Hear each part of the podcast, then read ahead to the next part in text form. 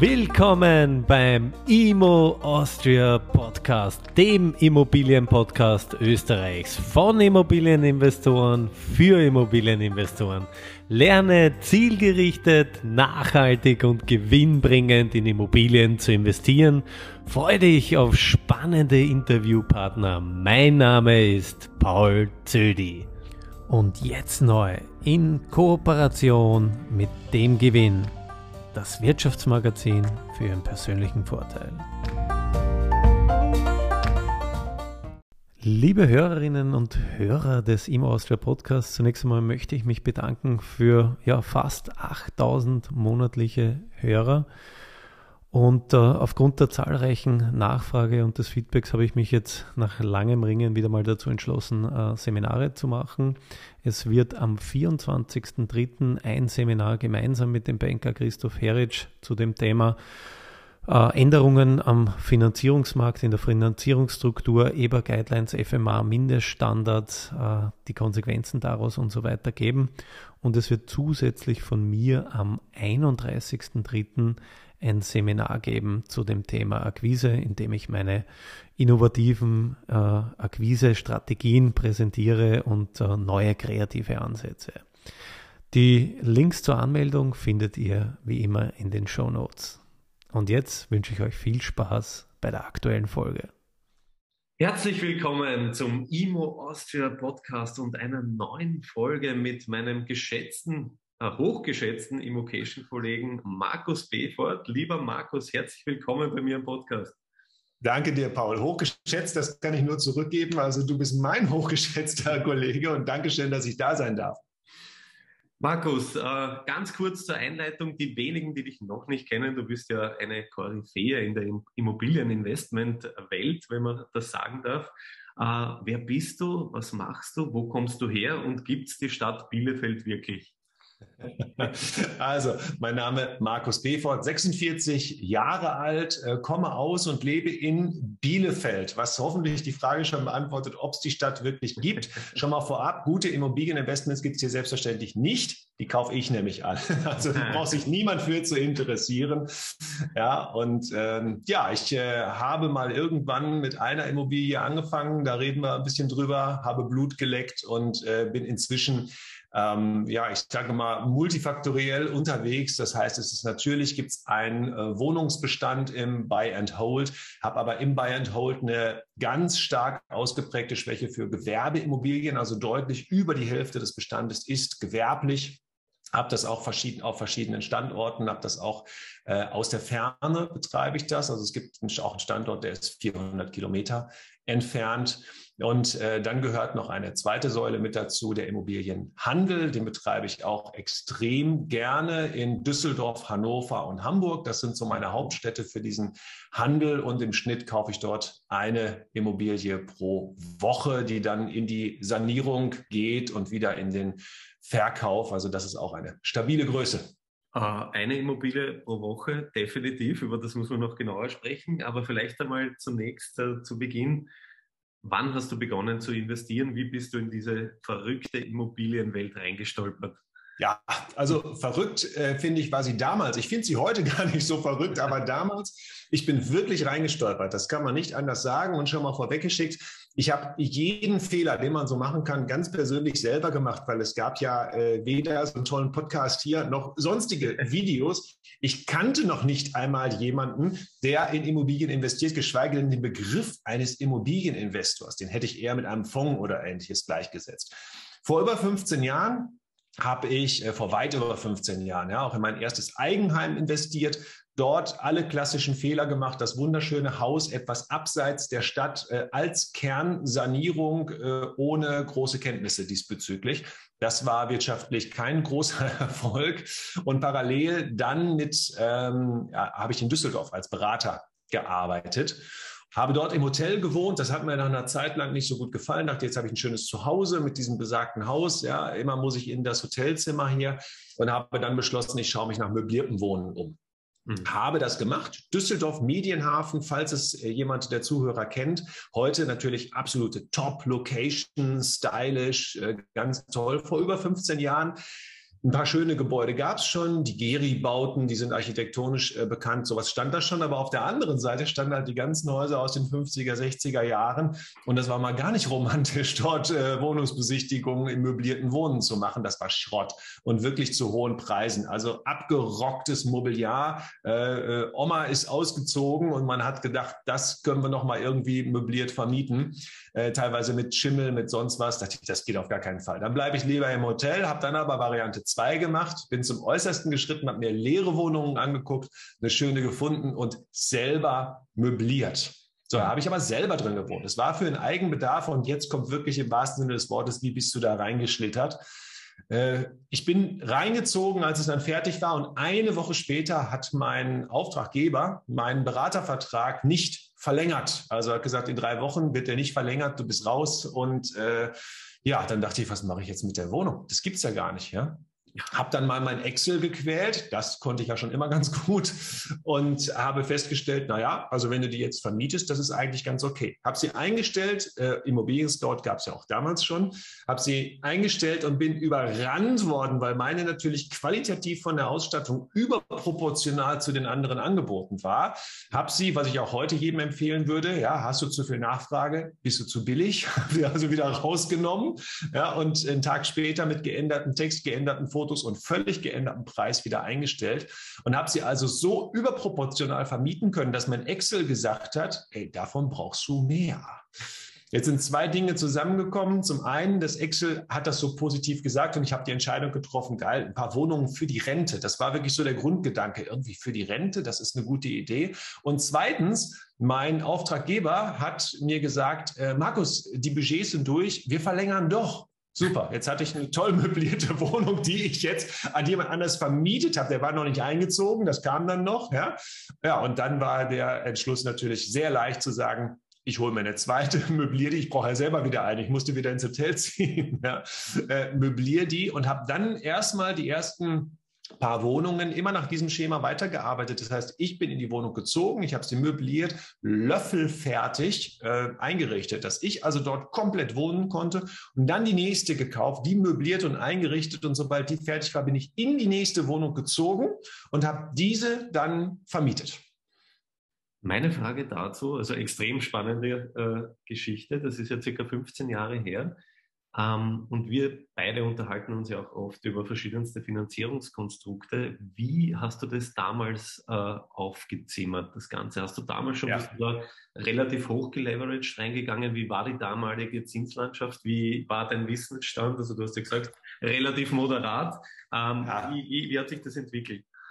Also der Wissensstand über Finanzierung war okay, aber ich würde sagen belastet, weil ich ganz ursprünglich mal eine Ausbildung zum Bankkaufmann gemacht habe und noch eine Zeit lang in der Bank gearbeitet habe. Das heißt, ich dachte, ich wüsste alles über Finanzierung, aber aus Bankensicht. Das heißt, ich habe diese Wohnungen zehn Jahre Zinsbindung, 80 Prozent Finanzierungen, drei Prozent Tilgung plus Sondertilgungsoption. Ja, das waren meine Finanzierungen, die ich äh, bei den ersten Objekten getätigt hatte. Der Zinssatz war bei roundabout 3,5, 3,75 Prozent, wenn ich mich da jetzt richtig erinnere. Das müsste aber ungefähr so passen. Mhm. Und äh, deshalb brauchte ich auch immer Objekte, die natürlich deutlich mehr als 6% Rendite erwirtschaftet haben, sonst wäre ich ja Cashflow negativ mhm. gewesen. Mhm.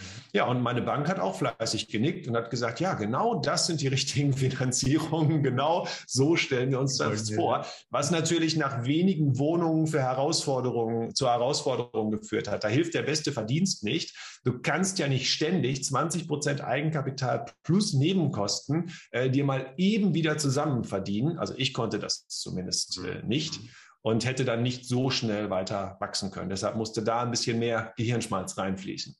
Vielleicht einen kurzen Sidestep. Ich weiß nicht, ob du es vernommen hast und wie die Situation jetzt in Deutschland mit der BaFin ist, aber in Österreich will ja die Finanzmarktaufsicht, das ist das österreichische Pendant zur, zur Bundesfinanzaufsicht in Deutschland, ähm, mit ihren Mindeststandards ab 1.7. für Privatpersonen 20 Prozent Eigenkapital als Mindestanforderung ähm, ja, den Banken vorschreiben, wenn man so möchte. Ja. Äh, denkst, ist das in Deutschland auch in der Form im Gespräch? Denkst du, dass das kommt und äh, wie wird sich das deiner Meinung nach äh, auch auswirken? Ja, tendenziell ist das quasi schon umgesetzt, nur anders. Ja, wir haben in Luxemburg, da haben wir das ja schon. In Österreich macht ihr das jetzt und sagt einfach pauschal hier, du brauchst mindestens 20 Prozent Eigenkapital. In Deutschland wird das anders kommen. Also diese Vorschrift so kommt nicht. Ich habe gerade gestern relativ lange mit meinen Bankern beim Mittagessen zusammengesessen und darüber auch gesprochen.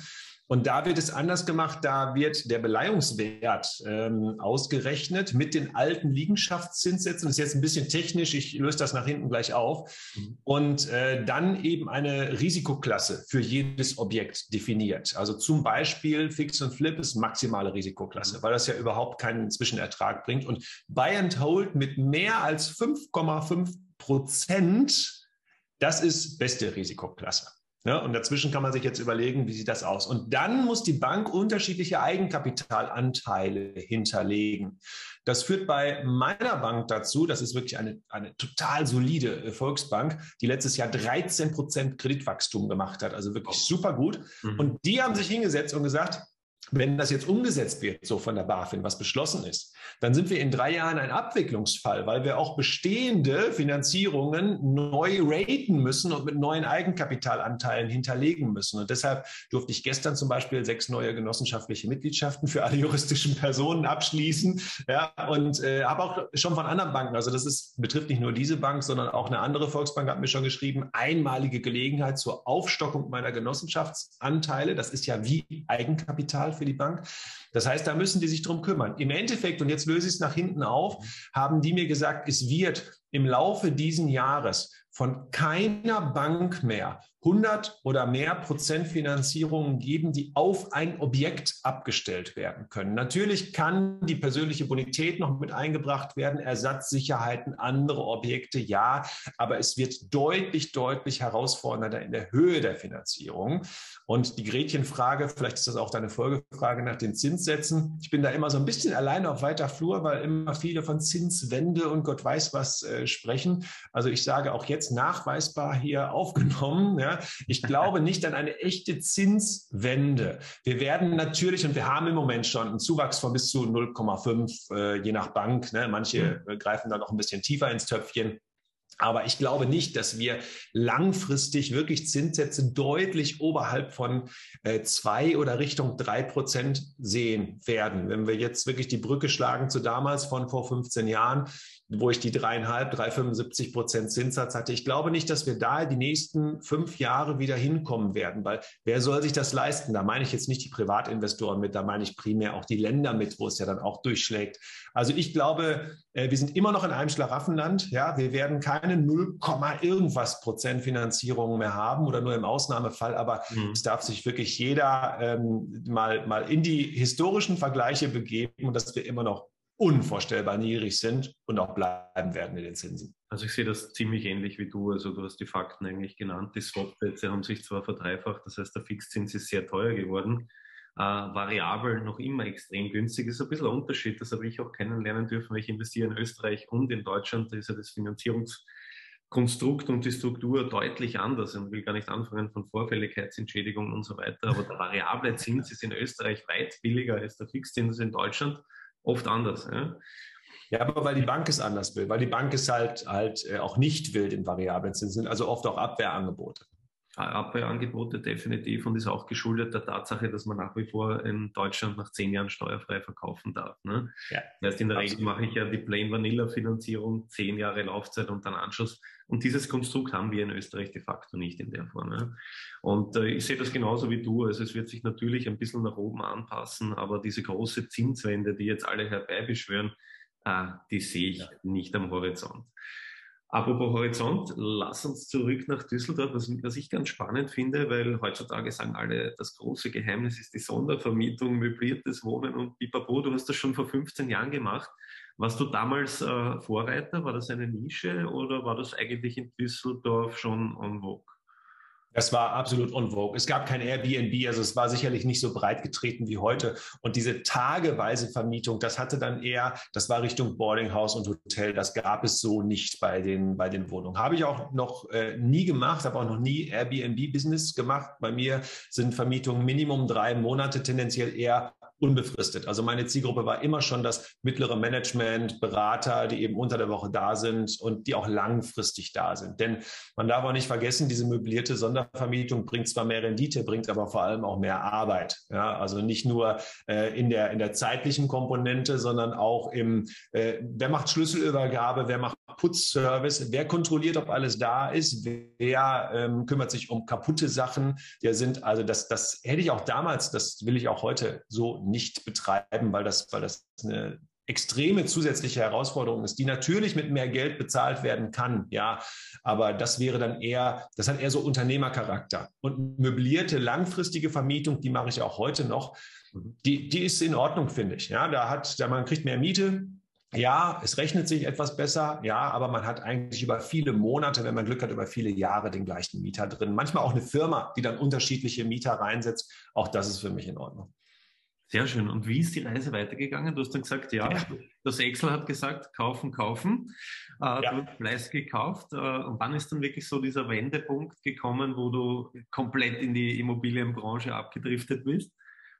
Ja, also der Wendepunkt war an, an zwei Stellen. Einmal hat die Bank gesagt, du, wir können jetzt äh, nicht, also wir können auch nicht mehr als 80 Prozent finanzieren in Düsseldorf. Das geht irgendwie nicht. Ähm, und zum Zweiten, äh, willst du jetzt wirklich immer weiter Wohnungen kaufen? Kauf doch mal ein Haus. Mhm. Ja, ein Haus kaufen in Düsseldorf war damals, also es war völlig außerhalb meines gedanklichen Budgets. Vielleicht hätte es auch geklappt und ich wäre heute sehr happy, wenn ich das gemacht hätte. Aber es war, es war wirklich völlig außerhalb. Also habe ich gedacht, die Bank hat gesagt, Häuser kaufen. Ich selbst sehe im Excel, das ist gut. Aber dann mache ich das eben nicht in Düsseldorf, mache ich das woanders. Und habe so einen großen äh, Kreis gezogen, ich sag mal, oder, oder einen Korridor von Düsseldorf nach Bielefeld. Habe aber gesagt, A2 plus minus 50 äh, Kilometer was liegt da irgendwie drin und habe den Blick ins Sauerland schweifen lassen.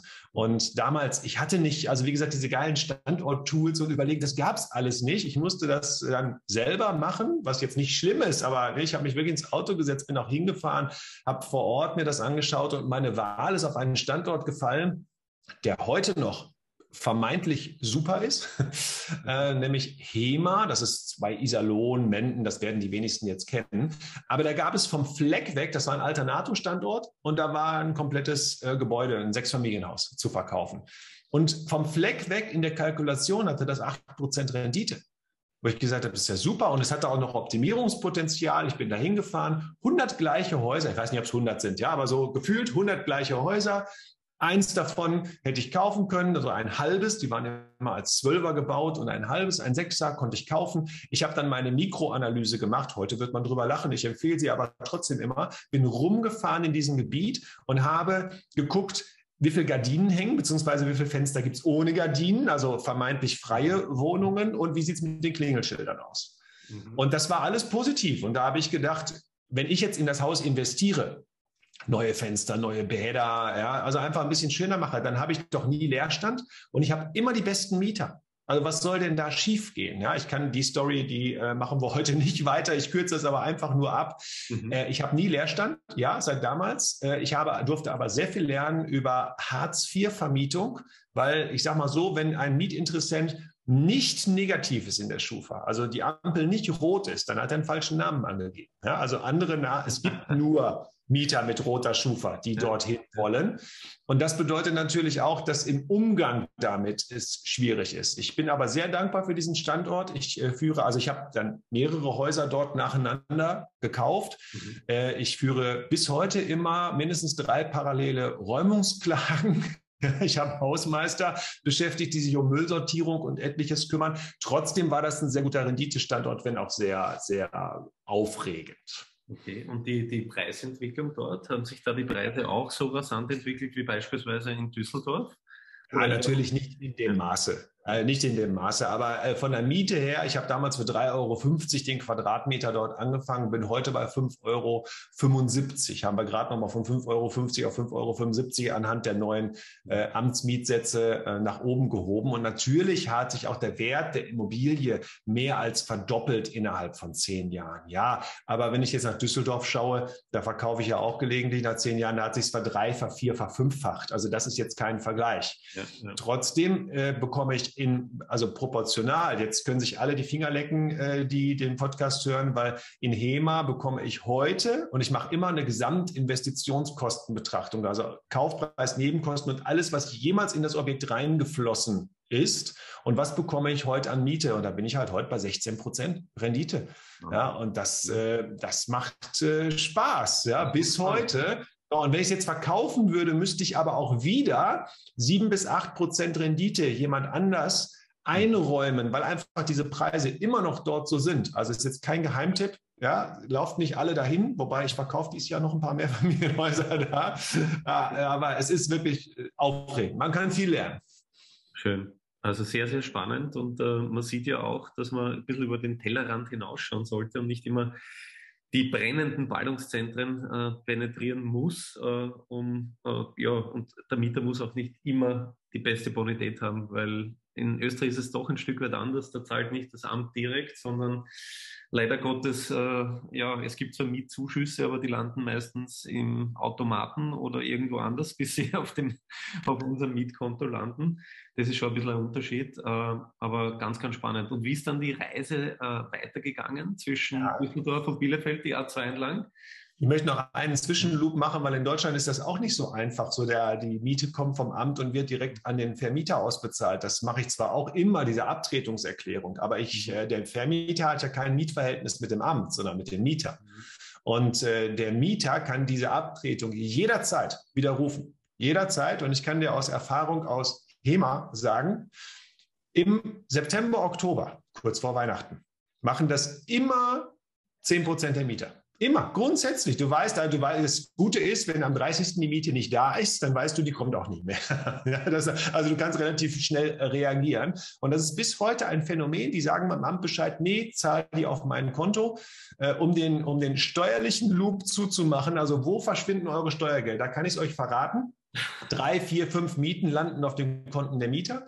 Ich kündige die, ich führe die Räumungsklage und im Rahmen der Räumungsklage übernimmt das Amt dann die gesamten Schulden, zahlt die nochmal an mich, damit der Mieter bleiben kann. Also der Mieter, und das spricht sich natürlich rum, ja. Also ich habe eine Mieterin, die hat das zum dritten Mal gemacht. Dritte Räumungsklage, dritte Mal hat das Amt die, die Schulden, die Prozesskosten, alles übernommen, nur damit die in der Wohnung bleiben kann. Und sie hat, naja, greifen einer leeren Frau, äh, eine, eine Nackenfrau in die Tasche in dem Fall, ja, nicht sexuell gemeint, sondern war halt eine Dame ja. oder ist eine Dame. Ja, also das war der kurze Loop jetzt. Wo bleiben eure Steuergelder? Und Amtsmiete ist nicht unbedingt äh, die sicherste Miete. An mhm. dem Standort ist das der Weg des geringsten Widerstandes des Amtes. Das habe ich aber bei weitem nicht an allen äh, Standorten. So, wie ist die Reise weitergegangen? Ich dachte dann, was ich in HEMA kann, naja, das kann ich äh, möglicherweise auch hier vor der Haustür und habe natürlich auch in Bielefeld gekauft, habe den, ähm, habe die, den, die Reise aber entlang der A2 dann auch weitergemacht bis Berlin. Jetzt für die Geografieprofis, die A2 geht nicht ganz bis Berlin, ja, es ist mehr so die geografische Mitte jetzt gemeint. Habe in Berlin gekauft und habe vor allem auch in Teltow-Flaming, also in Brandenburg gekauft und da auch eins meiner ersten äh, gewerblichen Objekte. Ein großes Projekt, wo ich heute, wenn ein Teilnehmer, wenn ein Coachie zu mir kommen würde und sagen würde, ich habe hier ein super geiles Projekt, guck dir das mal an, würde ich sagen, um Gottes Willen, das ist aber sehr, sehr groß, was du da vorhast. Damals kannte ich mich noch nicht so damit aus, wusste auch nicht so ganz genau, wie viel Euro pro Quadratmeter man in Sanierung stecken muss. Zusätzlich war die Ansicht des Objektes noch denkmalgeschützt. Also ich habe dann wirklich den Full Pull gezogen. Aber ich habe es durchgezogen, ich habe sehr, sehr viel gelernt und das ist heute auch eines meiner meiner besten Objekte, was auch im Gesamtinvestition, in der Gesamtinvestitionsbetrachtung äh, jetzt, nachdem ich unten noch eine Tagespflege und einen Pizzaservice aktuell reinbaue, dann ist dieses Objekt wirklich fertig entwickelt, hat es 23 Prozent Rendite. Ja, wo man natürlich sagen muss, das wirst du im Wohnwirtschaftlichen aller Voraussicht nach und ohne jetzt die mega super Sondervermietungstagesmodelle wirst du das so nicht hinbekommen. Du, und da habe ich Blut geleckt für Gewerbe. Was war der Trigger oder wie, wie bist du darauf gekommen? Weil den, deine Wohnimmobilieninvestments sind ja gut gelaufen. Wieso bist du dann in den Gewerbebereich eingetaucht? Ja, auch da wieder rein gestolpert. Ja, der Standort ist äh, Zossen, da habe ich ja auch schon öfter drüber gesprochen. Und ich hatte ja damals mein Beratungsbusiness, aber auch schon eine Gesellschaft oder verschiedene Gesellschaften, mit denen ich das betrieben habe, auch mal die ein oder andere Unternehmensbeteiligung, die ich eingegangen bin. Und ähm, Zossen hatte damals den geringsten Gewerbesteuerhebesatz Deutschlands, hat heute immer noch einen sehr, sehr, sehr geringen, nicht mehr den allergeringsten Deutschlands. Dafür hat man jetzt eine funktionierende Infrastruktur an diesem Ort. Und äh, das bedeutete effektiv, dass du auf völlig legale Weise mehr als sieben Prozent Gewerbesteuer sparen. Also sieben Prozent effektiv. Du hast sieben Prozent weniger Steuern auf deinen Gewinn gezahlt, wenn du deinen Firmensitz dort hattest. Also dachte ich, hin. Ja, ich war sowieso immer viel unterwegs, habe ein Business Center gesucht, habe ein Büro gesucht. Ich habe nichts mieten können. Es gab nichts dergleichen. Habe dann versucht, eine Wohnung anzumieten. Aber immer wenn ich denen gesagt habe, ja, ich möchte aber meine Firmen hier anmelden, ah nee, das ist komisch. Ja, das war nicht so eine aufgeschlossene Zeit. Das haben die. Da kommt der Westi. Ich meine das sehr liebevoll. Ja, da kommt der Wessi und will hier irgendwas Komisches machen. Nee, das machen wir nicht mit. Und dann habe ich halt geschaut, was kann man kaufen. Und das Einzige, was wirklich für meine äh, Zwecke zu kaufen war, war ein insgesamt 1500 Quadratmeter großes äh, Gewerbeobjekt wo, was, was damals, also wenn ich jetzt sage, das hat 150.000 Euro gekostet, da schlagen alle die Hände im Kopf zusammen, aber so sah das auch aus. Ja, und, und das war ja, das hatte eine Ist, einen Ist-Mietertrag von 12.000 Euro Warmmiete, wie dann später rauskam, weil nur unten ein Laden drin war und das, und das war's. Also eigentlich war es nicht nur defizitär, sondern selbst, selbst der hat mehr Nebenkosten verbraucht an der Stelle, als er überhaupt an Miete gezahlt hat. Sensationell. Du Markus, lass uns das Thema Gewerbeimmobilien in eine eigene Folge packen, weil das extrem spannend ist und die meisten beschäftigen sich ja immer nur mit dem Thema Wohnimmobilieninvestments. Und äh, du bist ja, ich glaube, der Großteil oder der über, ja, über die Hälfte Teil, des Bestandes. Über die ja. Hälfte des, in, im Gewerbebereich, also extrem spannend. Ähm, ich möchte vielleicht noch ein, ein Thema aufgreifen. Du hast das äh, erwähnt, äh, ein unglaublich prägnanter Satz. Ich kaufe eine Immobilie pro Woche ja. mit dem Immobilienhandel. Wie funktioniert das? Wie zum Teufel bekommst du das hin? Äh, ja. Verrat uns dein Geheimnis. Ja, mein Tag hat mehr als 24 Stunden.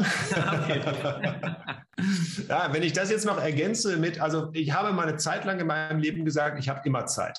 Das hat sich tatsächlich ein bisschen geändert, da arbeite ich gerade wieder dran, um diesen Satz auch ehrlich zu sagen. Aber ich habe durchaus Zeit, ich habe eine sehr gute Work-Life-Balance, ich verbringe eine Woche im äh, Monat auf Mallorca. Ich arbeite zwar von da aus, aber jetzt auch nicht 14 äh, Stunden am Tag. Wie mache ich das? Ich könnte, äh, man könnte meinen, ich habe sehr, sehr gute Mitarbeiter, die habe ich auch, aber die beschäftigen sich nicht mit diesem Handelsbusiness.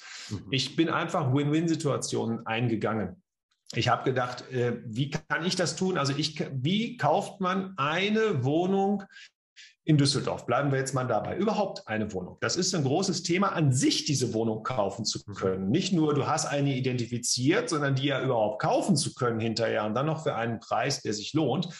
Wie viele Wohnungen musst du dafür besichtigen? Und äh, um dieses Business zu betreiben, habe ich dann vor Ort Leute akquiriert, die im Schnitt zehn Objekte am Tag anschauen. Und daraus resultiert dann irgendwann im Schnitt so eine Wohnung in der Woche, die überhaupt kaufbar ist. Das sind auch mal drei Wochen gar keine. Ja, heute Nachmittag ist parallel eine Kollegin beim Notar kauft wieder vier Wohnungen in Düsseldorf nice. und übernimmt danach noch zwei andere Wohnungen und die managt dann auch das ganze Business der Sanierung, der Aufwertung. Wir haben, ich habe die natürlich sehr eng gecoacht. Die bringt natürlich, bringen alle ein Grundverständnis mit in den unterschiedlichen Städten, kommen also alle irgendwie aus diesem Immobilienbusiness, sind Bauingenieure oder selber im kleinen Stile Investoren. Und dann kommt ja, ein Geheimnis äh, ist das nicht. Ja, dann kommt der Effekt, wo ich sage, das ist das Fairste, was es auf dieser Welt gibt. Und vor allem motiviert es extrem, wir ziehen hinterher einen Strich drunter, wenn die Wohnung verkauft ist. Auf der einen Seite laufen alle Kosten auf plus eine kleine Grundverzinsung, die halt anfällt. Und auf der rechten Seite steht der Verkaufserlös. Und die Differenz teilen wir durch zwei. Das heißt, die bekommen 50 Prozent des wirtschaftlichen Ertrages. Ich sage extra wirtschaftlicher Ertrag. Wenn der negativ wäre, ist noch nie passiert, wird voraussichtlich auch nie passieren, wären sie auch dort mit der Hälfte beteiligt. Wir würden es dann fortschreiben aufs nächste Objekt. Ähm, aber das hat zur Folge, dass äh, meine, meine allerbeste Akquisiteurin in Düsseldorf, falls sie das hört, liebe Grüße, ja, ähm, die macht eben so alleine zwei im Monat. Also die ist wirklich der Oberknaller. Ja, und äh, die verdient an jedem dieser Projekte zwischen 20 und 30.000 Euro. Oh, wenn ihr euch das jetzt hochrechnet, die macht nichts anderes mehr. Ja, sie hat inzwischen schon Unterbesichtiger eingestellt, weil sie gerade äh, drei Monate auf Reisen war. Ja, und äh, währenddessen hat sie aber trotzdem akquiriert, mit Maklern gesprochen und hat dann andere Leute zu den Besichtigungen geschickt. Wahnsinn, mega. Und technisch funktioniert das aber so, dass du tatsächlich kaufst, oder? Ja, mein Modell ist, ich stelle die Struktur zur Verfügung, die Finanzierung und das Wissen. Das heißt, es wird gekauft in meine Firma. Mhm. Ich finanziere alles vor, ja, ich bezahle alles. Ich äh, gucke von außen mit drauf, also auch dort natürlich, dass das Coaching ist immer bei jedem Objekt, aber auch allgemein immer vorhanden und ähm, genehmige nach. Das heißt, ich gehe meistens zu den Notarterminen gar nicht selber hin, sondern genehmige einmal die Woche in Bielefeld die ganzen zahlreichen Fälle, die so anfallen, nach. Sowohl die Ankäufe als auch die Verkäufe, die sind ja auch immer äh, dort zugange. Und äh, darüber hinaus ist es natürlich noch nicht nur dieser Ertrag für die Akquisiteure, sondern zusätzlich motiviere ich sie, den Ertrag, den sie generieren, nicht nur in Reisen und Leben und Erfahrungen zu investieren, sondern auch in Eigenbestand, Aufbau. Und das klappt sehr gut. Mega, super System. Ich mache das in kleinem Rahmen, habe ich mir das ja von dir auch ein Stück weit abgekupfert und finde das System genial. Ja, weil genau so kann man skalieren. Also das ist äh, Skalierung in der Immobilienwelt hoch äh, 10x oder wie auch immer man das nennen möchte. Ja. Also sensationell. Und auch die Bank, ja. Auch die Bank versteht es. Also ich will jetzt einfach nur einen Ausblick äh, geben. Ja, lauf bitte nicht so zur Bank. Ich will euch nur einen Ausblick geben, wo kann das hinlaufen. Ja, die ba natürlich habe ich das nicht alles auf dem Konto liegen und ich habe auch keinen Goldesel im Keller. Ich bin auch auf Banken angewiesen und wenn ihr das jetzt mal hochrechnet, merkt ihr, oh, da kommen ordentliche Beträge zusammen. Inzwischen ist es aber so, dass die Bank durch den Track Record, den wir haben, ja, nur noch mit Negativerklärungen arbeitet. Das bedeutet, sie trägt noch nicht einmal mehr Grundschulden auf den Immobilien ein, weil die Grundschulden, also bis dahin ist das Ding schon wieder im Verkauf bis das alles abgewickelt und die Grundschulden eingetragen wäre. Es wird den ganzen Prozess dann verzögern durch die erneute Löschung der Grundschulden. Natürlich beteilige ich dann auch die Bank immer mit einer einmal Gebühr pro Objekt, die sowieso anfallen würde, sonst für die grundbuchlichen Dinge. Und damit ist meine Bank auch ganz happy. Aber es ist natürlich das Maximum an Vertrauen, mit dem man überhaupt zusammenarbeiten kann. Und äh, machst du auch, äh, so wie es ich gerne mache, Wisch und Wex oder äh, sanierst, du, sanierst du in der Regel immer? Äh, es kommt darauf an. Also Wisch und Wex sind tatsächlich äh, die allerlukrativsten Investments, muss ich wirklich sagen. Also die, äh, die ähm, Sanierung, die wir machen, also jetzt in den A-Städten heißt das immer, wir entkernen und bauen einmal neu auf. So, mhm. und das ist, das ist immer der gleiche Standard, aber das ist immer Maximalstandard. Und da machen wir auch keine Kompromisse. Aber die Wisch und Wex, das sind eher die, die ich dann in äh, regionaleren Bereichen mache. Also gerade auch hier in Ostwestfalen äh, und Umgebung und im Münsterland das sind oft Deals, äh, die ich kaufe. Also leider könnte ich davon nicht eins pro Woche kaufen, weil das sind so Ausnahmen, ne, die man irgendwo bekommt. Und aber auch da ist es so, dass sich eine Komplettsanierung meistens gar nicht lohnen würde. Ja, sondern wenn du das investierst, kriegst du nicht das, was vorher an Marge drin war, plus das, was du investiert hast, wieder raus, sondern du spielst dann eher mit den Gedanken und Träumen der Leute.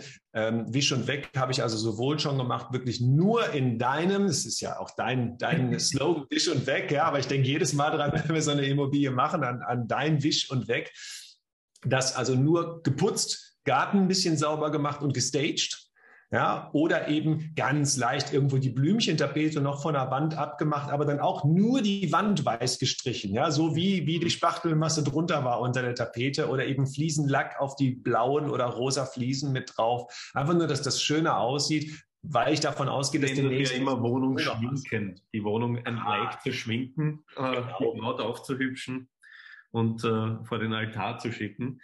Na, wunder, wunderbar. Also ich, ich könnte dir, und ich glaube auch die Zuhörer, wir könnten dir stundenlang zuhören, extrem spannend. Ähm, aber ich würde gerne äh, abschließen mit ein paar konkreten Feierfragen. Markus, wo soll die Reise hingehen? Was sind eigentlich deine Ziele? Ja, du hast, wenn man dir zuhört, sehr, sehr viel erreicht. Du bist ein sehr angenehmer Mensch. Du, wir sind jetzt, glaube ich, gemeinsam auch, äh, ich bin im dritten Jahr Immocation, du im zweiten Jahr, wenn ich richtig liege.